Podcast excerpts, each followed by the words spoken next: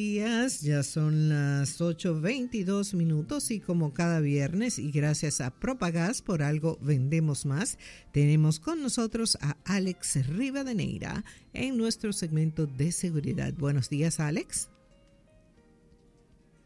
Alex. El micrófono. Eh, él lo tiene Ahora sí, ahora, sí. Yes. Ahora sí. Vamos, ahora sí estaba en mute. Pero bueno, ahora sí lo tenemos activado. ¿Cómo has estado, Carlotti? Muy bien, gracias a Dios.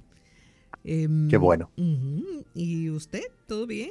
Bien, bien. Vamos, ya sabes, en corre-corre, pero vamos muy bien. Arrancando un nuevo mes, ya el mes 3 de este año, así que, bueno, terminando ya prácticamente el primer trimestre. Perfecto. Bueno, es así. Entonces, hoy vamos a hablar de un tema que está muy en el tapete, eficiencia energética. Desde 1998, el 5 de marzo, se celebra el Día Mundial de la Eficiencia Energética. Esta fecha invita a reflexionar sobre el uso racional de la energía, ya que su uso desmedido tendría consecuencias irreparables para el planeta. Y la pregunta es, ¿por qué es importante este día?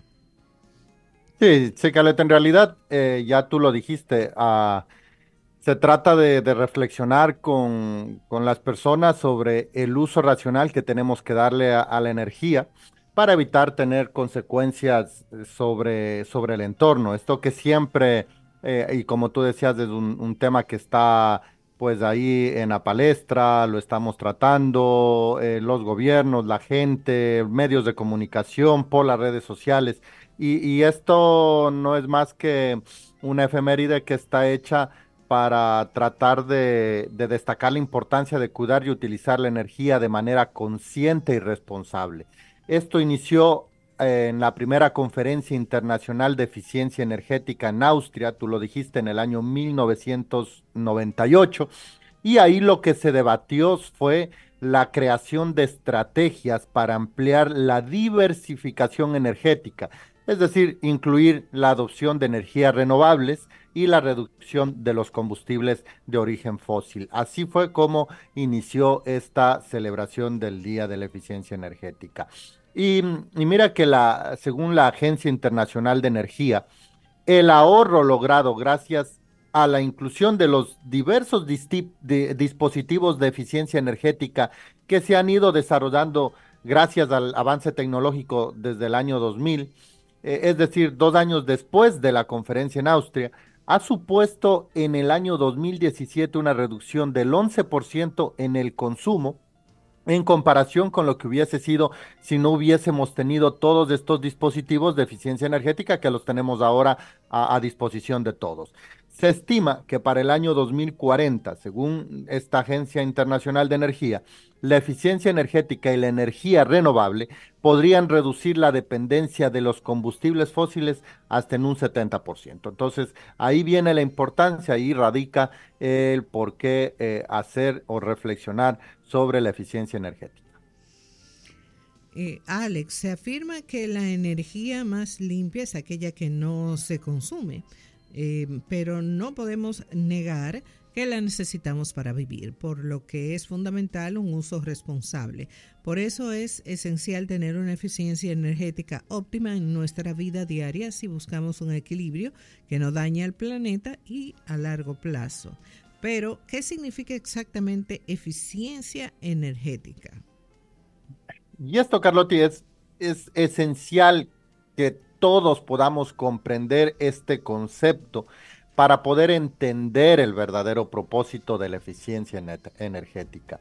Con esto, lo que se busca es consumir y producir energía de manera, vamos a llamarlo así, e inteligente e innovadora, con el objetivo de mitigar los efectos del cambio climático. Eficiencia energética no implica renunciar a la calidad de vida, porque podríamos decir, bueno, vamos a hablar de eficiencia energética, entonces voy a tener que no utilizar eh, dispositivos electrónicos o, quizá alguna, eh, alguna eh, acción que vaya restringiendo mi calidad de vida, pero no, no, no funciona de esta manera. Lo que se quiere es obtener los mismos bienes y servicios energéticos utilizando menos recursos. Y esto se logra en realidad mediante la mejora de los procesos en las industrias, la cogeneración, hablamos del reciclaje, el uso de productos menos contaminantes y obviamente un consumo inteligente, es decir, usar solo la energía que realmente necesitamos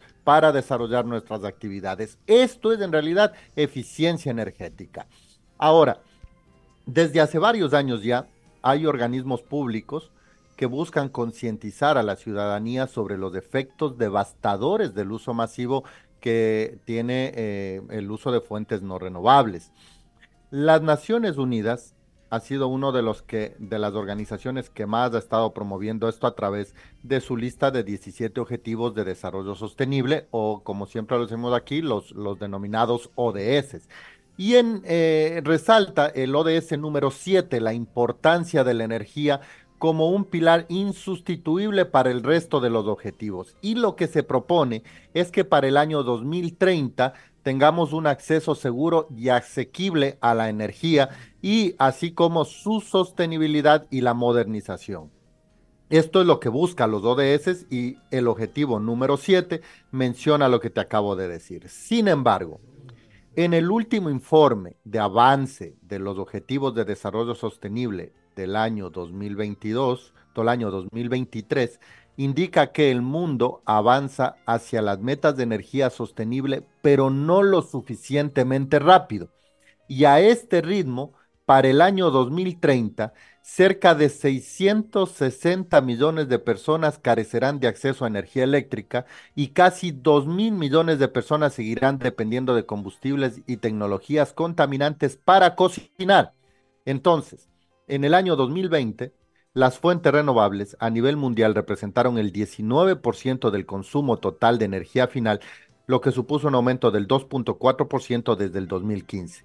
Durante el mismo periodo, el consumo total de energía renovable aumentó en un 16%. Es decir, tenemos que seguir todavía eh, aplicando iniciativas, aplicando estrategias a través de, eh, de gobiernos, de empresas, de ciudadanía para poder eh, quizá llegar lo que más eh, o, tratar de llegar lo que más se pueda a ese objetivo planteado para el año 2030 en cuanto a energía em, asequible y segura para toda la ciudadanía. Pero ahora tenemos un problema. Nuestras EDES están eh, computando como pérdida el hecho de que las personas tengan energías renovables en su casa.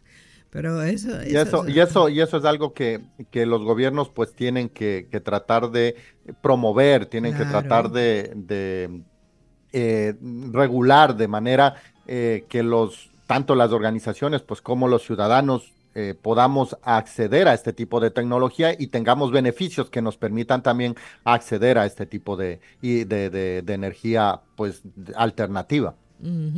En algunas oportunidades hemos mencionado en este segmento que Propagas es una empresa comprometida con la protección del medio ambiente y que desarrolla varios programas en beneficio del cuidado ambiental de la isla. En ese sentido, ¿cuáles son las medidas que están tomando para reducir el consumo de energía? Mira, Carlos, esto, esto lo hemos dicho siempre. Nosotros tratamos de ser una empresa responsable, estamos adoptando, hemos adoptado ya los objetivos de desarrollo sostenible y también los principios del Pacto Global como parte de la estrategia empresarial y la política de sostenibilidad que tiene el grupo. Y, uno, y una de las iniciativas que, que, las que le estamos comentando, le estamos promoviendo, le estamos fomentando es eh, el continuar con el plan de instalación de paneles solares en nuestras envasadoras. Esto nos ha permitido suplir más del 80% de la energía en estas estaciones y reducir más de 3.000 toneladas de CO2 desde que iniciamos con esta acción.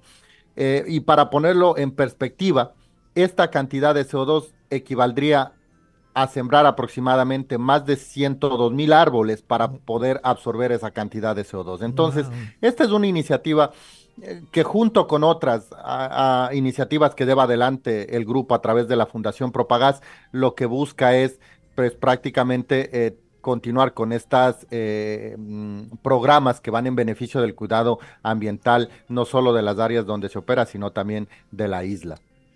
Si bien los gobernantes tienen una responsabilidad ineludible en materia energética y cuidado del medio ambiente, a nivel individual todos podemos contribuir desde nuestros hogares al ahorro de energía. No es necesario invertir grandes sumas de dinero en equipos de dinero en equipos para optimizar el consumo eléctrico.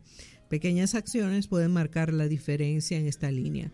Recomendamos apagar las luces y desconectar los aparatos que no se estén utilizando, ya que la iluminación consume el 20% del total de energía en el hogar. Además, reemplazar las luces normales por las luces ahorradoras o LED que pueden resultar en un ahorro de hasta el 60% de la energía, que al principio le teníamos un poco de de miedo porque no alumbraban tanto, no tenían la cantidad de lúmenes que, quizás uno necesitaba en un espacio, pero ya esa, esa parte fue resuelta y tú puedes conseguir luces LED con cualquier cantidad de lúmenes. Las luces LED tienen una vida útil más larga, eso sí, mucho, bien larga, y consumen mucho menos energía, mm. lo que también reduce las emisiones de CO2. Sí, sí, Carlota, y en realidad lo, que tú dices es muy cierto, o sea, no necesariamente deberíamos invertir fuertes cantidades de dinero para hacer un uso eficiente de la electricidad. Eh, acciones tan simples como las que tú mencionabas de, utilizar luces LED eh, o, acciones como desconectar un aparato eléctrico cuando no lo estemos usando podemos disminuir eh, el consumo de una, de un, en un gran porcentaje.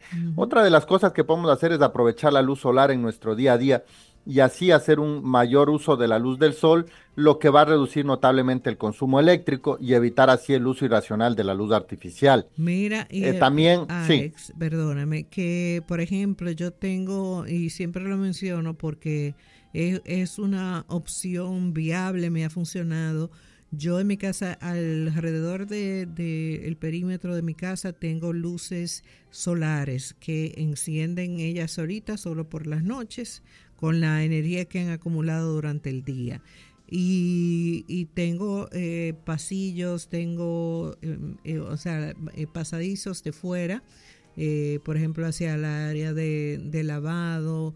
En el área del frente tengo luces de, de que son eh, solares que se alimentan del, sol. Tengo hasta una, una guirnalda de, luces de estas que se usan para las terrazas, que también es em, eh, se funciona con energía solar. O sea que hay muchísimas alternativas con las cuales uno puede eh, evitar el gasto. Y la verdad es que no son más, más caros que otra cosa que usted quiera comprar. Se puede hacerlo eh, poner eso eh, y, en su presupuesto le va a mejorar muchísimo, le va a embellecer el, el porque hay luces muy lindas, o sea, no, no crean que es un cajón ahí con una cosa fea, hay luces ya muy bonitas que pueden embellecer tu hogar y le, se alimenta de luz solar y, y ahí ya no tienes que pagar por esa energía. Y eso es así, Carlota. En realidad nosotros estamos hablando del beneficio ambiental, pero el beneficio económico de utilizar ese tipo de dispositivos también se va, a se va a ver reflejado en la factura mensual de consumo eléctrico. Entonces, esas son iniciativas que como tú eh, bien dices, las tomaste, las tienes en tu casa. Y si vamos sumando todas esas iniciativas de la gente, pues seguramente vamos a ayudar en este, en este objetivo de hacer un uso eficiente de la energía. Otra de las cosas también que nos recomiendan siempre, y, lo decimos también aquí en el segmento, es regular correctamente la temperatura de los refrigeradores en 5 grados centígrados en la nevera y en menos 18 grados centígrados en el congelador. Y esto es muy importante porque consumen alrededor de un 30% de la electricidad de los hogares este tipo de aparatos. Entonces, también eh, otra de las acciones que podemos tomar eh, en nuestro día a día es hacer un uso racional de los aires acondicionados, porque también ayuda a reducir el consumo de energía. Es importante saber que los ambientes no se van a enfriar más rápido por bajar la temperatura y que cada grado de diferencia supone un ahorro de 8% de energía. Además que debemos frecuentemente pues, revisar que los filtros de los aires estén limpios porque cuando estos están sucios, pues el equipo tiene que funcionar durante más tiempo para enfriar de la misma manera que lo hubiese hecho con los filtros limpios. Entonces, fíjate con cosas muy sensibles, eh, muy sencillas como cambiar las luces LED, colocar dispositivos de ahorro de energía, regular la temperatura de los aires, regular la temperatura de los, de los refrigeradores, utilizar la luz solar en la mayor cantidad de, de actividades que desarrollemos, estaríamos contribuyendo en tener una eficiencia energética. Bien, ya para concluir el segmento, simplemente Recordemos que desde nuestros hogares, modificando algunos hábitos de consumo energético, como hemos hablado ya, podemos ahorrar y ayudar a ahorrar energía y que el cuidado y preservación del planeta es una obligación que recae en todos. Así es, Carlotti, no lo podías haber dicho mejor. Entre todos podemos ayudar a ahorrar energía y simplemente repetir lo que tú dijiste, el cuidado y la preservación de este planeta, de nuestro hogar, es una obligación que tenemos absolutamente todas las personas. Así mismo es. Muchísimas gracias, Alex, como cada viernes. Que tengas un feliz fin de semana. Muchísimas gracias, igual Carlotti, para todos ustedes, que tengan una muy buena semana y nos vemos el próximo viernes. Así será Dios mediante. Hasta aquí eh, la sección de seguridad con Alex Rivadeneira. Gracias a Propagas por algo vendemos más.